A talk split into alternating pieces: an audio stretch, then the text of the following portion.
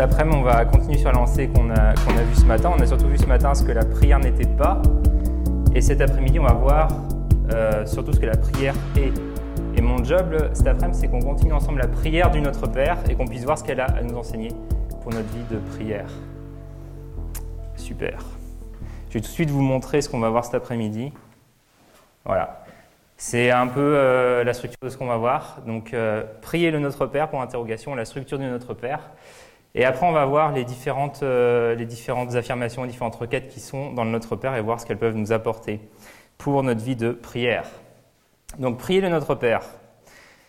Je pense, s'il y a un texte qui a été le plus lu, le plus répété dans l'histoire du monde, c'est celui qu'on a vu ce matin, le Notre Père. Jésus nous l'a offert, à travers lui, il veut nous donner accès au trésor de la prière. Et souvent, c'est une ressource qui est un peu inexploitée. Et pourquoi? Parce qu'en partie, elle nous semble assez familière. Pour vous donner un exemple, c'est comme les cloches de, l'Église. Chez nous, on habite dans le presbytère de l'Église catholique, on a les cloches de l'Église qui sonnent toutes les demi-heures. Et parfois, les gens qui viennent chez nous pour la première ou la deuxième fois nous disent Waouh, mais c'est fort le son des cloches, euh, est-ce que ça vous perturbe pas? Et nous, en fait, on leur dit, mais en fait, on y est tellement habitué qu'on les entend même plus quand ça sonne. Et c'est la même chose, en fait, pour le Notre Père. Jésus, en peu de mots, il va nous offrir l'expérience spirituelle à laquelle le monde entier aspire, mais on la connaît si bien qu'on n'y prête presque même plus attention. Et pourtant, cette prière, elle contient vraiment tout ce dont on a besoin. J'aimerais juste nuancer ce que je vais dire parce que je me rends compte qu'en tout cas dans nos cercles évangéliques, notre Père, il a quasiment disparu. On peut aujourd'hui aller dans une église évangélique pendant dix ans et ne jamais entendre le Notre Père.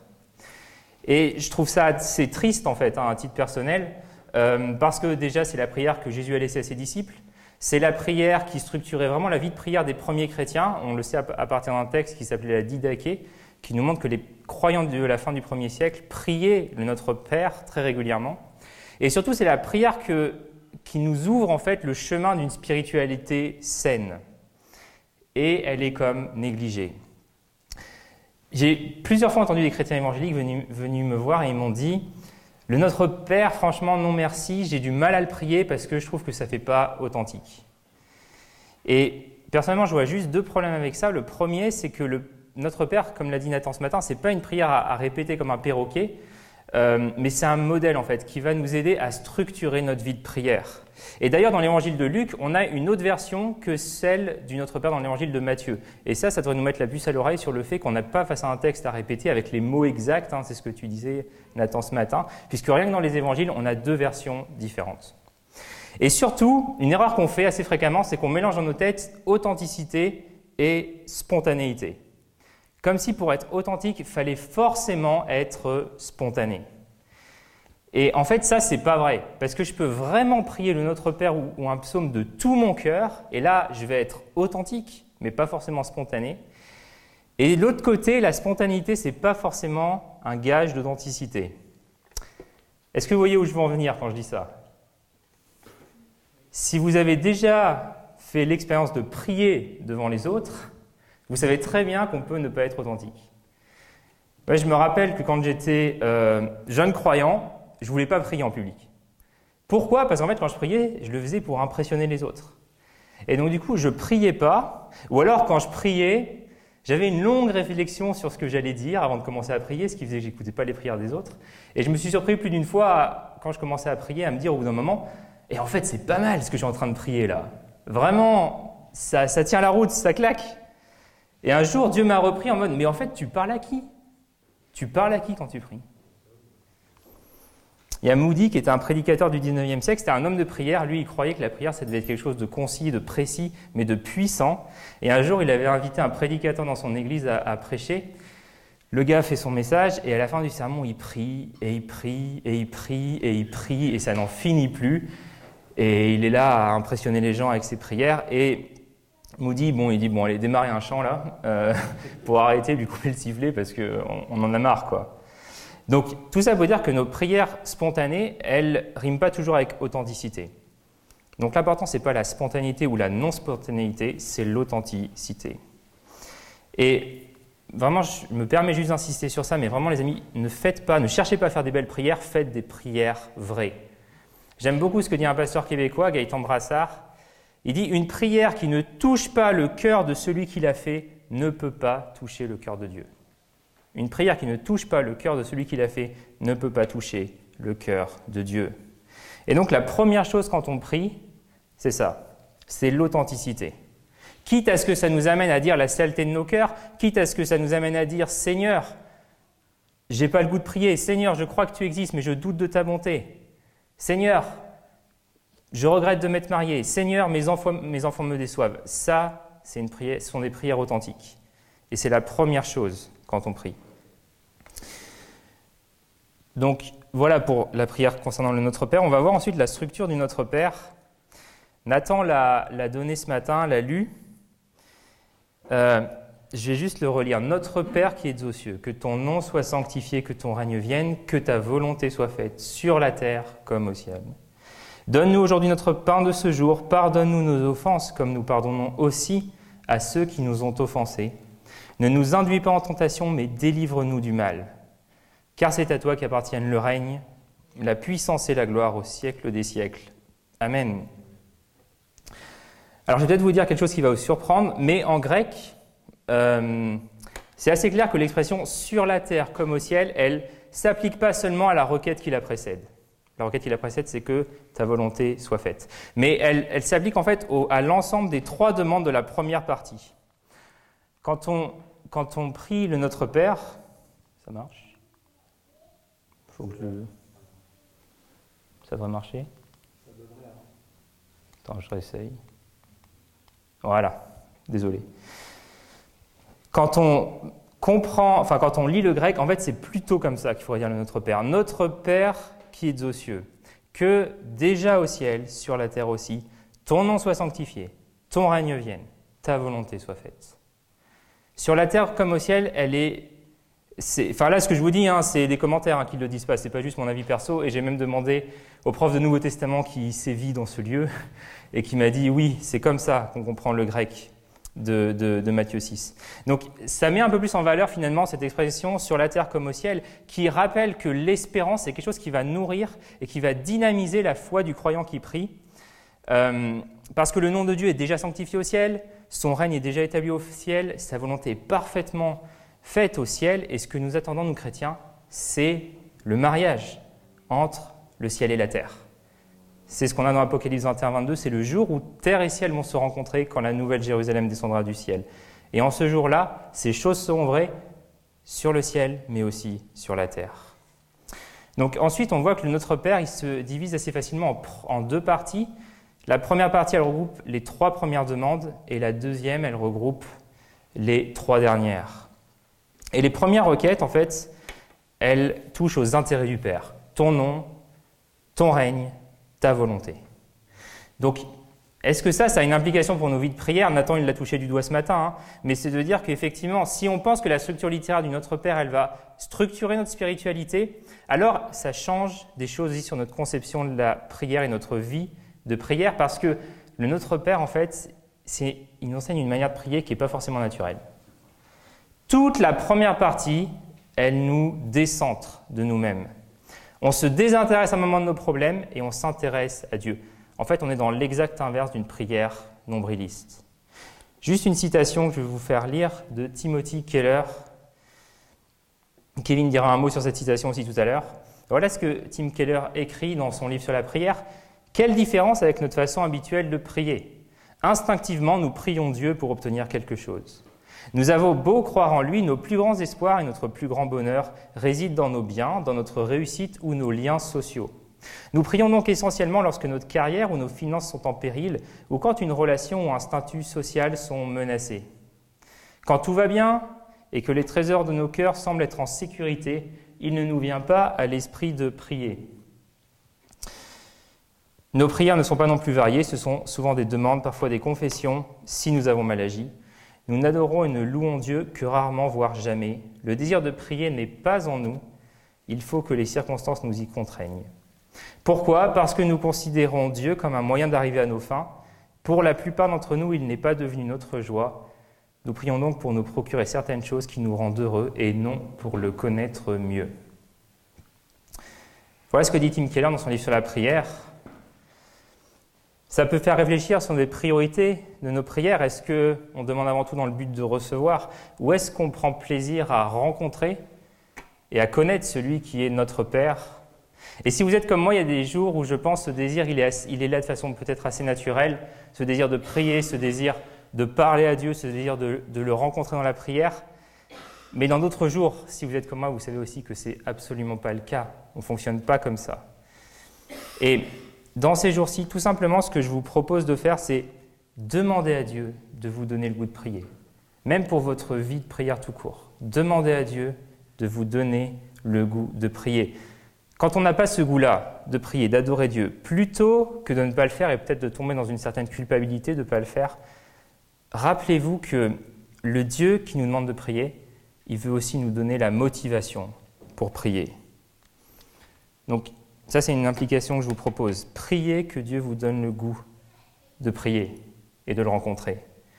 Simplement en disant Seigneur, j'ai besoin que tu touches mon cœur pour vouloir passer du temps avec toi. J'ai besoin que tu me donnes le goût de prier avant tout pour mieux te connaître et t'aimer toi. Voilà, est-ce que ça va jusque-là? On va passer aux différentes requêtes maintenant du Notre Père. On va commencer avec Que ton règne vienne. Donc là, simplement, cette demande, on est face à une demande de quoi? On est face à une demande de seigneurie, tout simplement. Une seigneurie qui va s'étendre de façon extensive. C'est l'idée que le royaume de Dieu euh, se progresse, que la vérité de l'Évangile progresse dans ce monde. Et on demande aussi que le règne de Dieu vienne et s'étende de façon intensive. Parce que cette prière, c'est un engagement à nous consacrer pleinement à Dieu.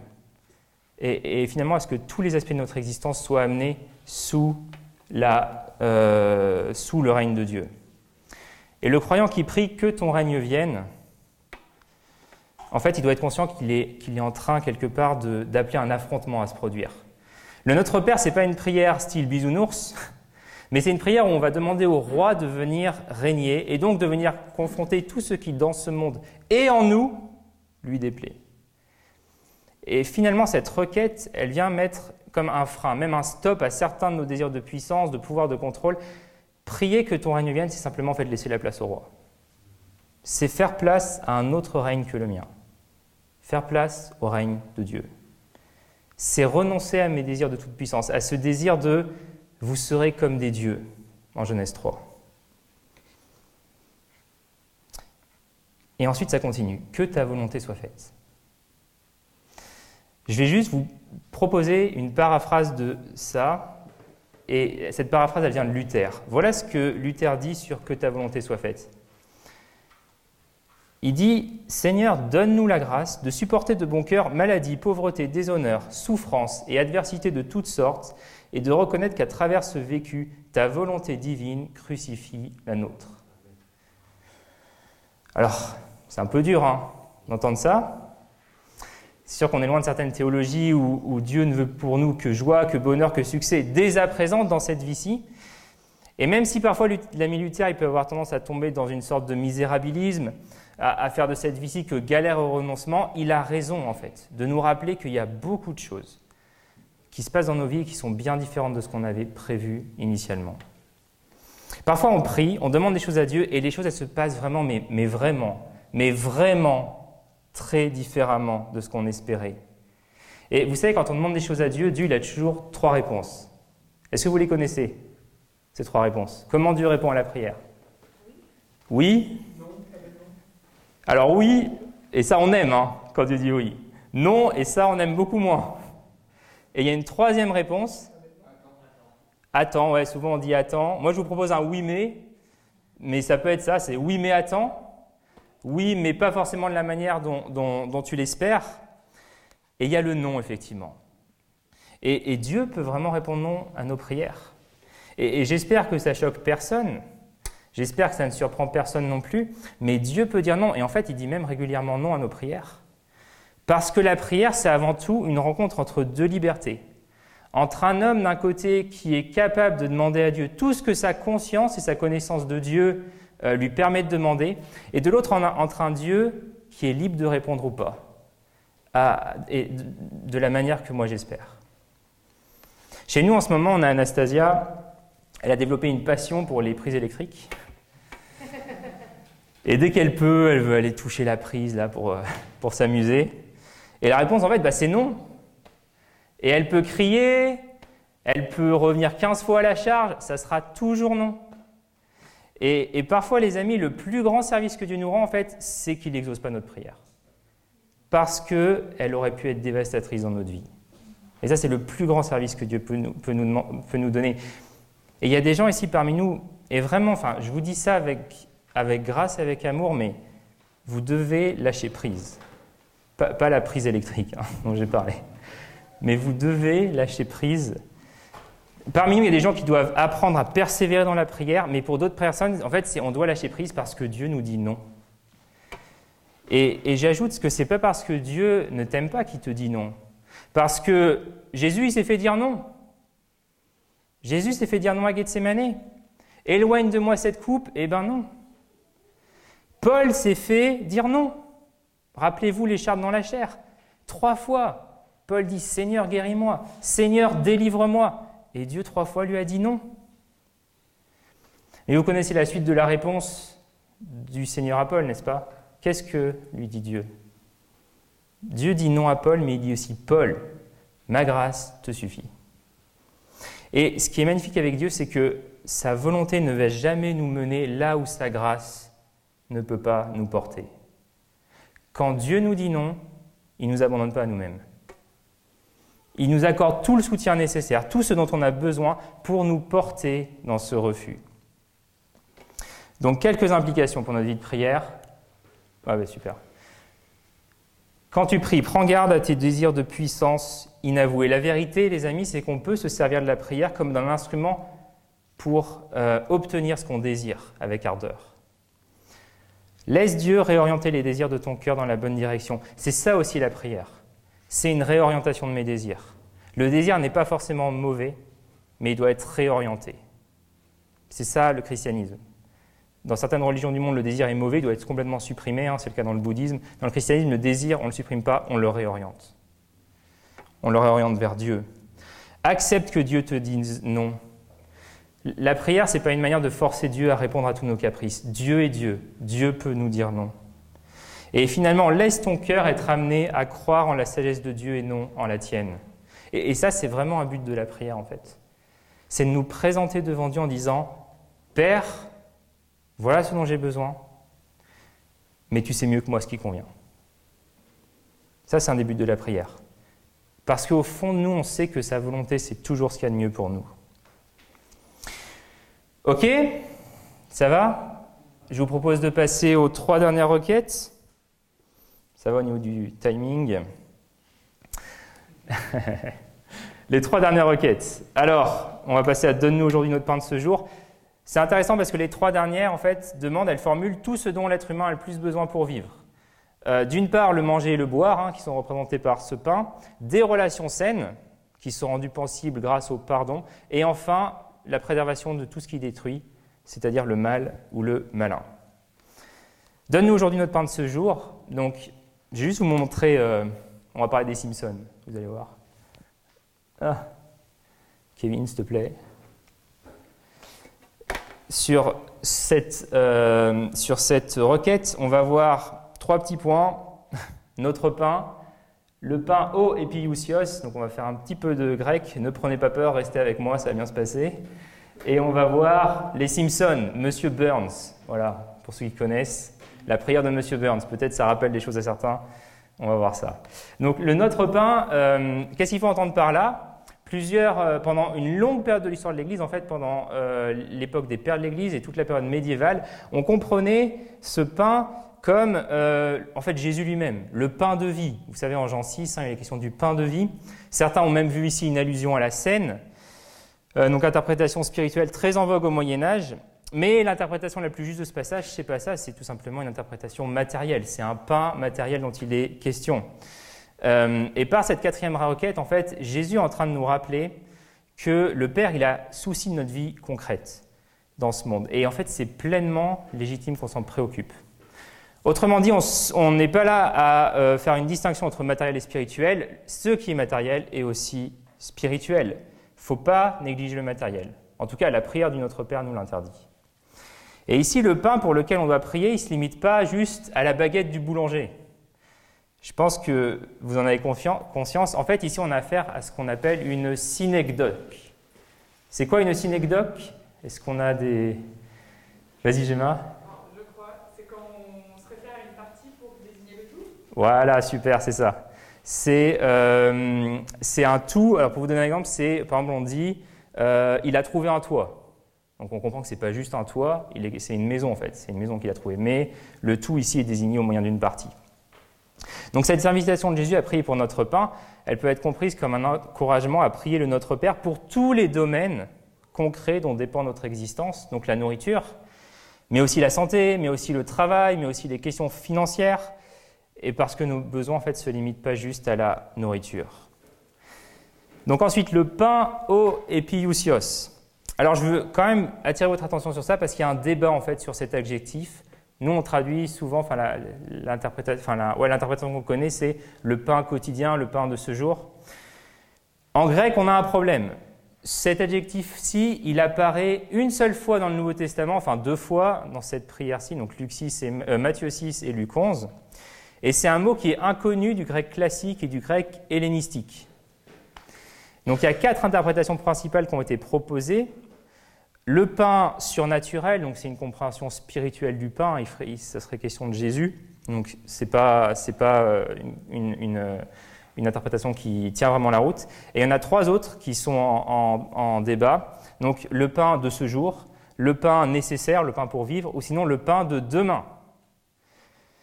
Et personnellement, je penche en fait pour la dernière interprétation. Donc et je ne suis pas le seul, hein. euh, je m'appuie sur, euh, sur des commentaires, et encore une fois sur notre cher prof de Nouveau Testament qui est ici, à qui j'ai posé la question. S'il faut trancher, on pourrait comprendre ça comme le pain de demain. Je ne vais pas rentrer dans tous les détails, mais je vous donne rapidement trois arguments. Du point de vue philologique, c'est-à-dire de l'étude de mots, en fait, c'est l'interprétation qui pose le moins de problèmes. Euh, on arrive à voir en fait de quel mot pourrait euh, dériver le mot épiousios dans cette interprétation-ci sans que ça pose vraiment problème. Ensuite, vous avez en acte 7, 26 et en acte 16, 11, on a un adjectif féminin qui est épiousier et qui est proche du coup du masculin épiousios et qui sert à désigner le jour suivant. Donc c'est l'idée du jour suivant. Et enfin, donc Saint Jérôme, qui a traduit euh, la Bible en latin, il affirme à deux reprises dans ses textes dans ces textes que dans un texte hébreu qui circulait encore de son temps, qui s'appelle l'Évangile des Hébreux, on lisait le mot euh, mahar, donc demain en hébreu, pour euh, cette, cette, requête du Notre Père. Donc, si vous voulez, les arguments penchent dans la balance de, on pourrait comprendre ça comme donne-nous aujourd'hui notre pain de demain. Et d'ailleurs, Nathan, tu faisais une réflexion euh, sur Exo, le groupe de, c'est Exo, hein, le chant sur notre Père. Alors, euh, je ne suis pas un très bon chanteur, donc je ne vais pas vous le chanter là, mais. Attends, il faut que je me rappelle les paroles. C'est notre. Donne-nous. Notre pain. Notre pain. Aujourd'hui. Voilà. Dans les chants d'exo, c'est Donne-nous notre pain aujourd'hui et demain. Donc, alors, est-ce que c'est pour la rime ou est-ce qu'ils ont étudié le texte? J'en sais rien. Mais toujours est-il que ça colle vachement bien. Hein. Donc, on pourrait comprendre ça, notre pain de demain. Bon, alors là, vous allez me dire, bah, qu'est-ce que ça change? Juste pour dire, ça semble bien coller hein, avec le contexte plus large du Notre Père, qui est celui du sermon sur la montagne en Matthieu 6, où Jésus il nous appelle à rejeter quoi? À rejeter le souci du lendemain. Et ne pas s'inquiéter du, lendemain, pour Jésus, en fait, c'est pas être dans une sorte de, de, comment, de détachement irresponsable hein, des réalités de ce monde-ci, du style bah, je suis cool aujourd'hui, voilà, je m'inquiète pas de demain, on verra comment, comment demain ça se passe. Mais en fait, c'est dans la confiance que le Père, il va répondre pour nos besoins de demain. Et ça nous conduit à prier Donne-nous notre pain de demain. Et la formulation qu'on connaît bien, hein, donc Donne-nous aujourd'hui notre pain quotidien, elle suggère l'immédiateté de l'exaucement de la prière. En gros, c'est tout de suite et maintenant. Alors que la formulation Donne-nous aujourd'hui notre pain de demain, ça laisse une place à l'activité humaine aujourd'hui pour l'acquisition du pain de demain. Et ça, ça correspond bien avec euh, la société de Jésus, où on travaillait aujourd'hui pour gagner le pain du lendemain. Vous vous rappelez peut-être de la parabole des ouvriers hein, en Matthieu 20. Ben, ils sont embauchés à différentes heures du jour, et puis à la, fin, à la fin de la journée, ils perçoivent leur salaire qui va leur permettre d'acheter le pain de demain. Donc c'est là qu'on en arrive à la fameuse prière de Monsieur Burns. Est-ce que quelqu'un voit à quoi je fais référence? Il n'y a peut-être pas de fans des, des Simpsons parmi nous. Il n'y a que moi. donc, dans les Simpsons, on a Monsieur Burns qui se présente aux élections. Et donc, bah voilà, bien sûr, hein, élection présidentielle américaine, euh, il veut donner une bonne image de lui et euh, il veut montrer qu'il est quelqu'un quelqu'un de pieux, un peu comme les politiciens américains, euh, vous connaissez ça. À chaque élection, on y a, on y a droit. Et Monsieur Burns, il visite une famille de ses employés, et cette famille, bah, c'est la famille Simpson. Et donc, il y a les caméras qui sont là, tout ça. Et, et Bart est invité à prier avant le repas. Alors voilà la prière d'anthologie qu'il nous fait. Il dit, Oh Dieu, on te remercie pour rien de ce qui est sur la table parce qu'on a payé pour tout ce qu'on va manger maintenant. Voilà la prière de M. Burns, euh, de, pardon, de, Bart Simpson. Et c'est vrai que le raisonnement, il est tentant. Parce que, en fait, si c'est moi qui ai payé pour la nourriture qu'on mange, bah, c'est pas Dieu. Comment est-ce que je peux demander à Dieu de me donner le pain de demain alors que je sais très bien que c'est moi qui suis en train de le gagner aujourd'hui par mon travail Et tout simplement, en fait, parce que Dieu, il, il agit, il ne fait pas qu'agir sur les choses de manière directe et immédiate. Nous, évangéliques, on est très friands de voir Dieu agir par des miracles, par, de manière directe. Et quand ça se passe, on se dit Waouh, gloire à Dieu, c'est incroyable. Et, j'ai envie de dire Amen, hein, on est d'accord, c'est vrai. Mais Dieu, il n'intervient pas seulement de cette façon-là dans le monde. Euh, il agit aussi constamment de manière immanente, par des lois, par des structures, par des rythmes temporels, par des choses qu'il a lui-même créées. Euh, comment Dieu fait tomber les pommes? Bah, ce n'est pas lui qui vient et qui les décroche, mais il y a une loi, c'est la loi de la gravité. Euh, comment il fait grandir les plantes? Bah, Il agit au moyen de processus de croissance qu'il a lui-même institués. Dieu, il intervient de sorte que par leur travail et par leurs efforts, les êtres humains ils bénéficient chaque jour du pain dont ils ont besoin.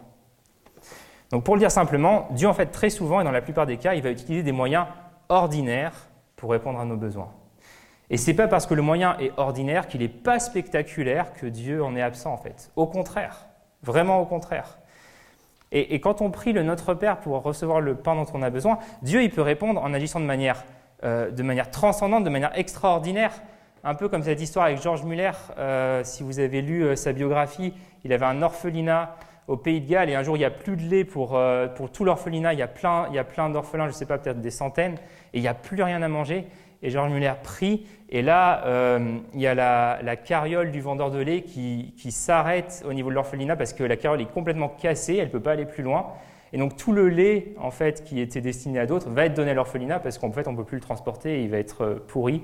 Donc il va être donné à l'orphelinat. Ça c'est voilà une, manière extraordinaire, hein, euh, Dieu qui intervient. Mais la plupart du temps, Dieu va répondre à cette prière simplement en agissant de manière immanente, de manière ordinaire, via le travail qui va nous permettre soit de produire notre nourriture, soit de l'acheter.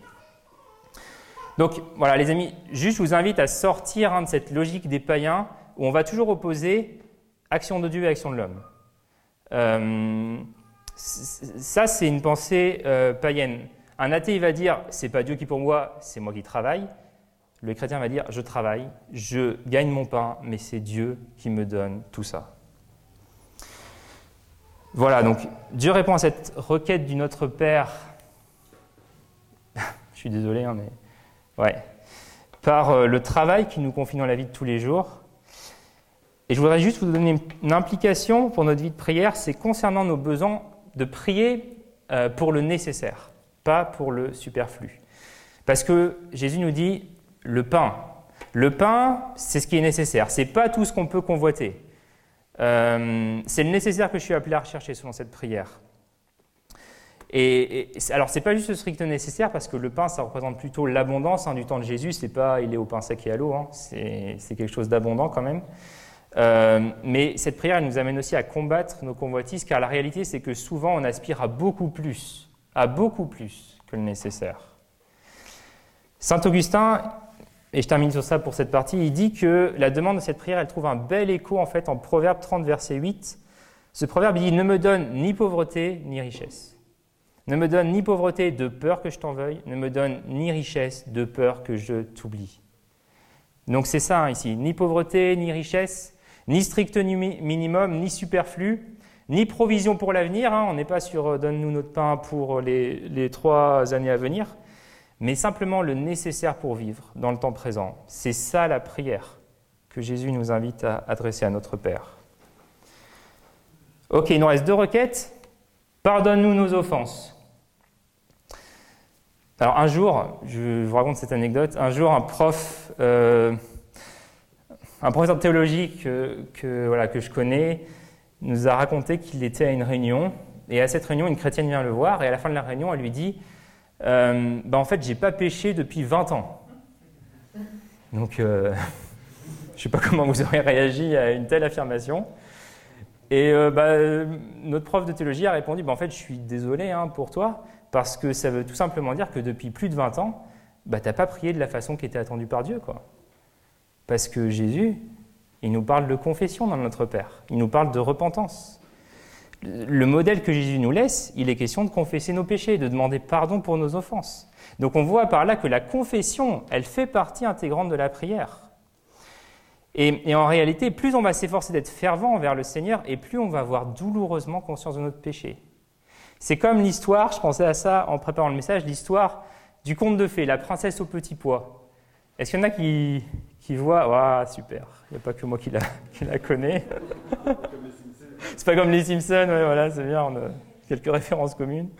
Mais pour ceux qui se rappellent de l'histoire, hein, il y a une princesse qui part depuis longtemps de son pays et plusieurs personnes euh, revendiquent son trône, euh, pour faire simple.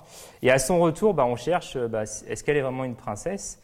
Et on empile plusieurs matelas les uns sur les autres. Et il y a un petit poids qui est caché euh, tout en bas euh, de la pile du matelas. Et en fait, aucune des fausses princesses euh, ne ressent la présence du petit poids, mais la véritable princesse, elle, elle n'arrive pas à s'endormir à cause de l'inconfort dû à la présence de ce petit poids. Ça, c'est l'histoire, c'est l'histoire de la princesse au petit poids. Elle était très sensible à ce petit poids parce qu'elle était une princesse et du coup, elle n'a pas pu dormir. Et finalement, le chrétien qui aime le Seigneur, qui cherche la communion avec lui, il va avoir lui aussi ce genre de sensibilité au péché. Euh, plus il va être proche de Dieu, plus le moindre péché va lui causer une profonde tristesse. Mais il sera aussi rempli de la joie du pardon de Dieu.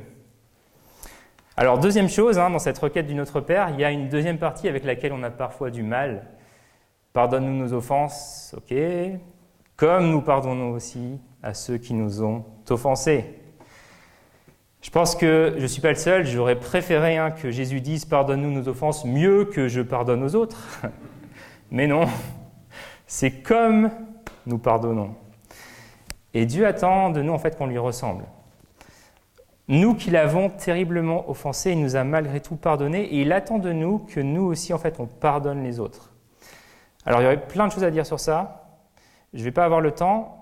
Simplement pardonner, c'est pas un jeu, c'est souvent très difficile, mais quand on pardonne, on montre en fait par là qu'on a saisi ce que Dieu a fait pour nous. On montre qu'on est rentré dans ce qui est la vérité, dans ce qui est l'essence même de l'évangile. Et par contre, si on ne pardonne pas et que ça dure, ça dure, ça dure, et en fait, à un moment donné, on peut se poser la question est-ce que j'ai réellement reçu le pardon de Dieu? Est-ce que j'ai vraiment saisi l'évangile?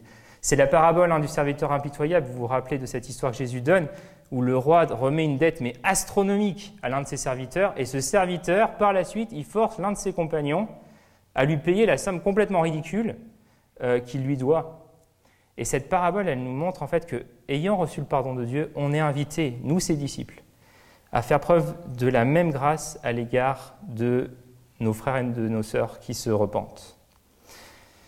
Donc voilà, la confession fait partie intégrante de la prière et je vous invite à passer à la dernière euh, requête, ne nous induis pas en tentation, mais délivre-nous du mal.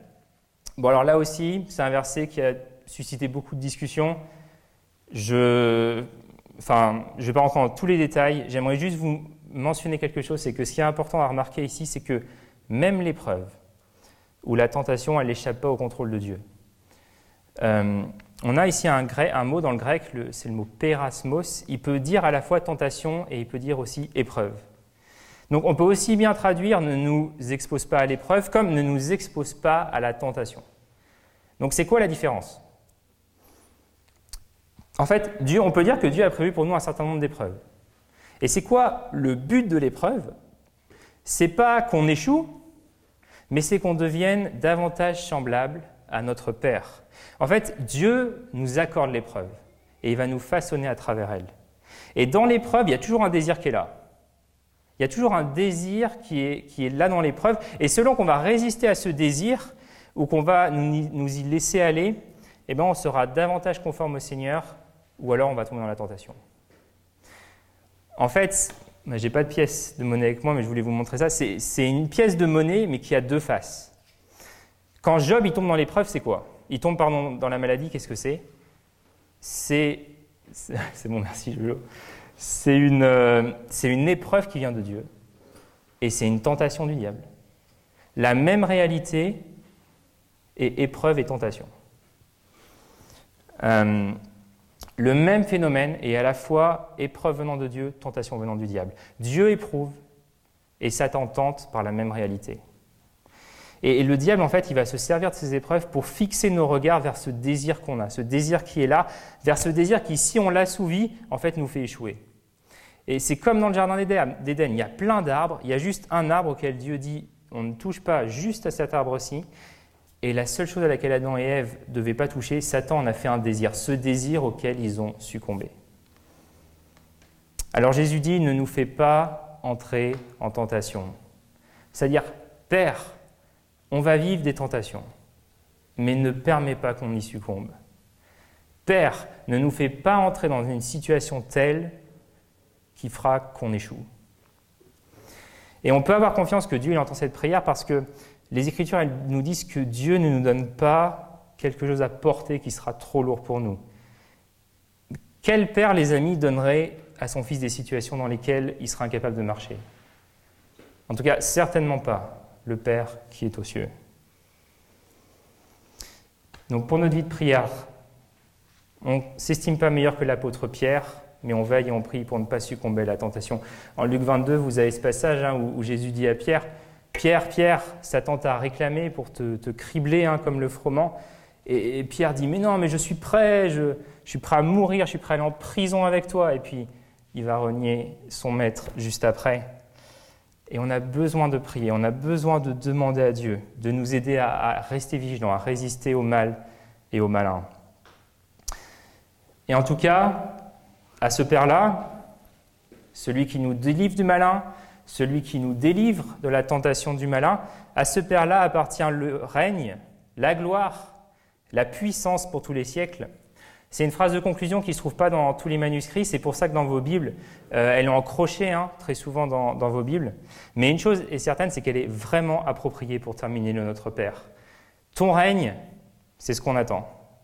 Ta puissance, c'est ce qui nous fait vivre. Ta gloire, c'est la présence même de Dieu. Or, cette gloire, un jour, on la verra face à face, car on sait que Christ en nous, c'est l'espérance de la gloire. Alors que Dieu nous bénisse. Amen. Et puis Kevin, je te laisse la place pour quelques remarques, commentaires supplémentaires. Et après, on fera une petite pause avant de passer à la dernière session euh, plus euh, pratique.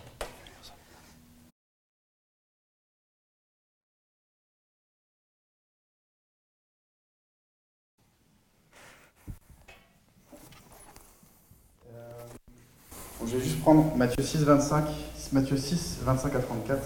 C'est pas longtemps après euh, le Notre Père, c'est marrant. Donc c'est comme si euh, là, il y avait une tentative de construire une pensée assez longue euh, et expliquer un peu le Notre Père. Juste avant le passage, Paul est en train de dire n'accumulez pas de richesses. Ça va un peu dans le sens de ce qu'il disait David. Qu'est-ce qu'il y a?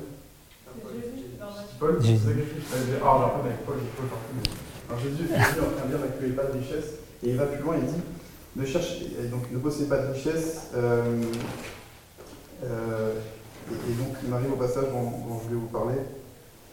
Euh, c'est 25 à 34. C'est pourquoi je vous le dis, ne faites pas de soucis pour votre vie ni pour votre corps. Ne vous demandez pas avec qu'est-ce que nous allons manger, avec quoi nous allons nous habiller.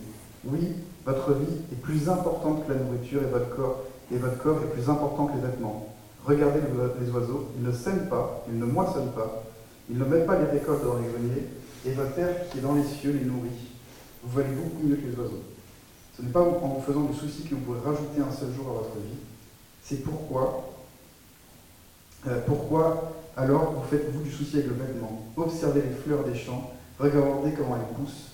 Elle ne file pas, elle ne tisse pas. Pourtant, je vous le dis, même Salomon, avec toute sa richesse, n'a jamais eu de vêtements aussi beaux qu'une seule de ses fleurs. L'herbe est aujourd'hui dans les champs et demain on la jettera au feu. Et pourtant, Dieu l'habille de vêtements magnifiques. Vous qui n'avez pas beaucoup de foi, vous pouvez être sûr d'une chose. Dieu en fera au moins autant pour vous. Ne soyez pas inquiets en vous demandant qu'est-ce que nous allons manger, qu'est-ce que nous allons boire, avec quoi nous allons nous habiller. En effet, les gens qui ne connaissent pas Dieu cherchent tout cela sans, arrêt. Vous avez, besoin, de toutes ces choses et votre Père qui est les cieux le sait très bien. Cherchez d'abord le royaume des cieux et ce que Dieu vous demande, il vous donnera le reste en plus. Donc, ne vous faites pas de soucis pour demain. Demain se fera euh, du souci de lui-même. La fatigue d'aujourd'hui suffit pour aujourd'hui. Ça va un peu dans le sens de ce que je disais, on parle du demain. Euh, ce verset-là, il est super facile à lire, mais alors personnellement, je suis incapable de le tenir. En fait, c'est comme si en fait, Dieu nous a créés avec des jauges émotionnelles, c'est-à-dire que on a, besoin de travailler, on a, une capacité à encaisser le stress, mais on a besoin de prendre soin de nous. On a besoin de se reposer, de dormir, on a besoin de manger. Tout est une question de, dosage et de capacité à encaisser.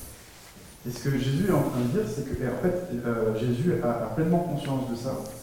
C'est que si je mets toute mon inquiétude sur le besoin de demain, je ne peux pas le mettre au royaume.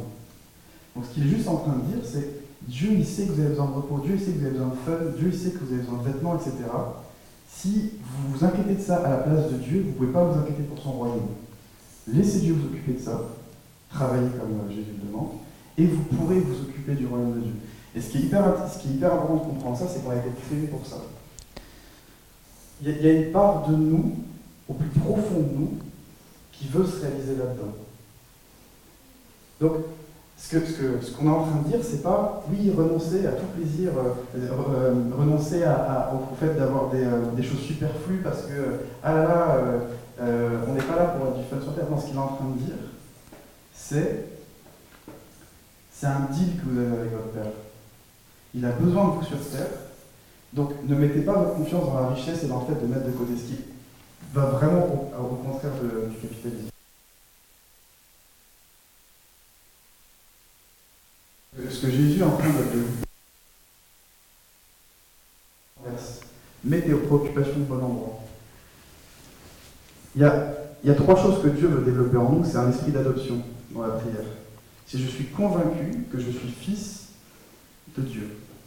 Donc mon Père, il n'a jamais laissé tomber. Ce qu'il veut me donner, du coup, quand je sais que je suis adopté, c'est un amour pour lui, de reconnaissance. Et c'est pas une obligation, ça en découle. Et du coup, un amour pour les autres. Si je sais que Dieu m'aime, je n'ai pas à m'inquiéter et je peux voir la personne plus comme mon ennemi, mais quelqu'un qui a besoin d'aide. Je mets les inquiétudes au bon endroit. Et si je sais que Dieu prend soin de moi, je peux demander à Dieu du courage pour la vérité, de me battre pour les bonnes choses parce que je sais que Dieu ne m'oubliera pas.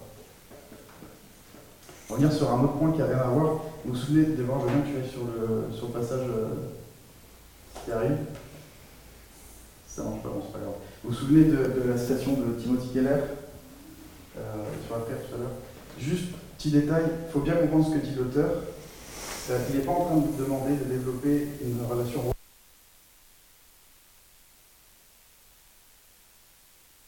L'important, c'est notre Père. Ce que Dieu veut avec nous, c'est une relation de parentalité enfant. Pas une relation romantique. Et donc, ça implique que euh, on ait une relation d'enfant qui grandit en maturité avec Dieu et qui, transforme ses besoins avec Dieu. C'est-à-dire que quand tu es enfant, tu as 5 ans, tu vas avoir une relation très nombriliste avec Dieu, avec ton père, pardon. C'est-à-dire que tu vas lui demander beaucoup de choses et c'est normal. Et plus tu grandis, plus le rôle de ton père, c'est de te rendre indépendant, capacité de vivre en autonomie, d'être capable d'affronter le monde, de, faire face aux relations avec les autres, de faire face au monde du travail, et, en fait, c'est en ça que la, la, relation doit devenir moins nombriliste. C'est que Dieu sait que on veut qu'on a été créé pour devenir un homme et une femme faite et mature. Où on se réalise profondément en ayant une certaine autonomie qui, qui, qui est dépendante de lui et qui est une bénédiction pour les autres. Et en fait, en étant trop nombriliste, on ne se rend pas compte, mais on se coupe de ce que nous, on veut être profondément. Ce que, Dieu veut vraiment pour nous et, et d'être une joie pour nous. Parce que c'est une joie, sincèrement, d'aimer les autres. Parce que c'est une joie de sentir qu'on est utile à Dieu. On a besoin de savoir qu'on va laisser quelque chose sur la terre après. Et la, chose la plus profonde que puisse laisser sur la terre, c'est l'impact qu'on a dans les autres. On n'est pas sauveur des gens. Je ne suis pas en train de dire qu'on est sauveur des gens, c'est pas ça que je dis. Je dis juste que Dieu veut qu'on soit illuminé. Et du coup, quand on va voir Dieu, on va voir un papa qui a des choses à nous dire, qui est au contrôle de tout son vie. Même ce que je dis là. Moi, ma prière tout à l'heure, c'est Seigneur, je suis qui je suis. Voilà, je ne suis pas parfait, je ne suis pas meilleur enseignant, mais voilà, fais quelque chose avec, et puis, voilà, je m'en remets à Dieu, ça s'arrête là, et puis il fait sa part. Voilà, c'est, je, je, je, je, laisse les inquiétudes dont je ne dois pas m'occuper à Dieu. Comme ça, moi, je peux faire ce je peux faire ce que j'ai à faire.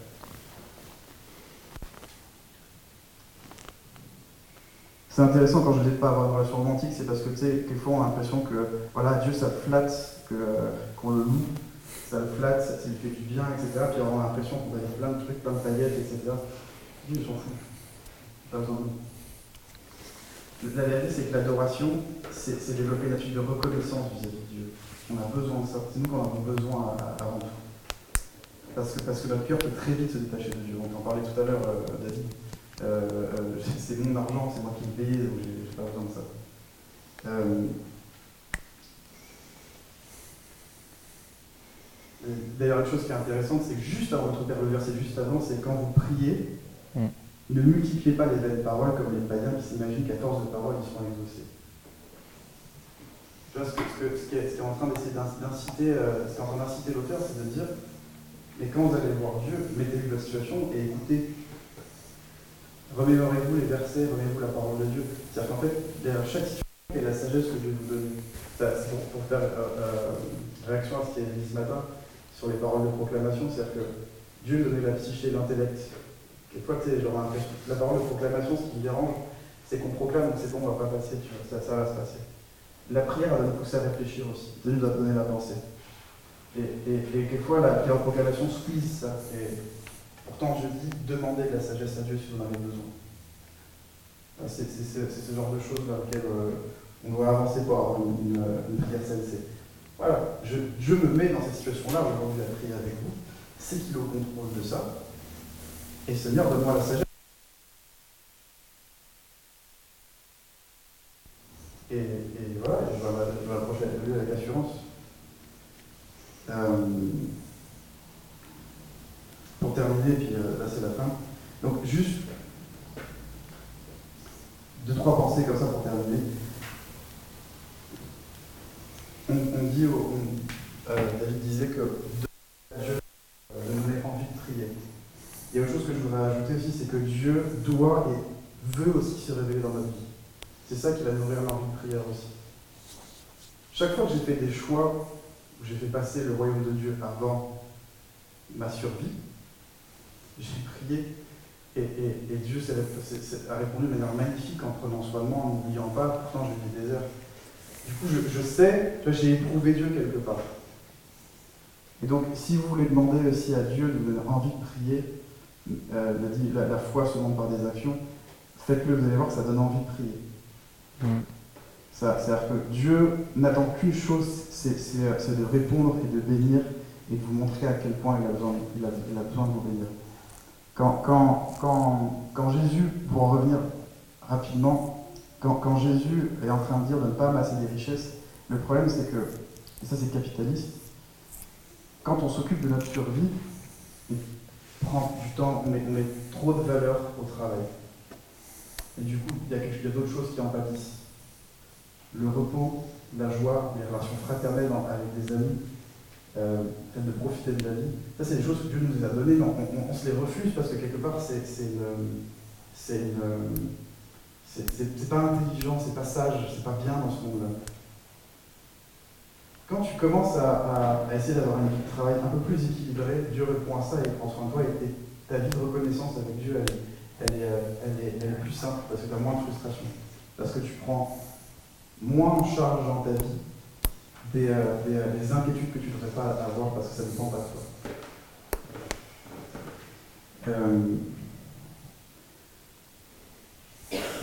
Moi, je sais que au début, dans mon travail dans l'éducation, je priais, je remettais les choses à Dieu, mais c'était presque par obligation. Et Dieu a tellement répondu que maintenant, je me surprends à, à, prier quasiment tout le long de la journée. C'est-à-dire que je, il y a un verset qui dit euh, priez en tout temps. Euh, c'est une évidence, mais ça ne veut pas dire que la Bible dit prier toute la journée. C'est- pas ça. C'est que euh, petit à petit, on- on apprend à prendre conscience que Dieu est au contrôle de tout ce qui se passe. Même si pour moi c'est l'inconnu et que je ne peux pas le contrôler, lui le contrôle. Et du coup, je, me remets à l'omniscience de Dieu dans, dans chaque chose qui m'arrive. Et en fait, je le fais parce que j'en ai besoin, pas par obligation. Ça ne veut pas dire qu'on ne doit pas partager nos peurs, nos frustrations, nos, colères à nos amis. On a été créés comme des êtres relationnels. Euh, nos amis sont là pour comprendre, pour écouter. Ils sont éventuellement pour nous conseiller. Mais la prière est la seule chose que- qui peut apporter, euh, que personne d'autre ne peut apporter. C'est remettre une situation sous l'autorité d'un Dieu omniscient. Et ça, personne ne pourra donner cette. Je peux prier avec mes amis. Et, voilà, vo- voilà ce que apporter la prière que l'autre ne peut pas.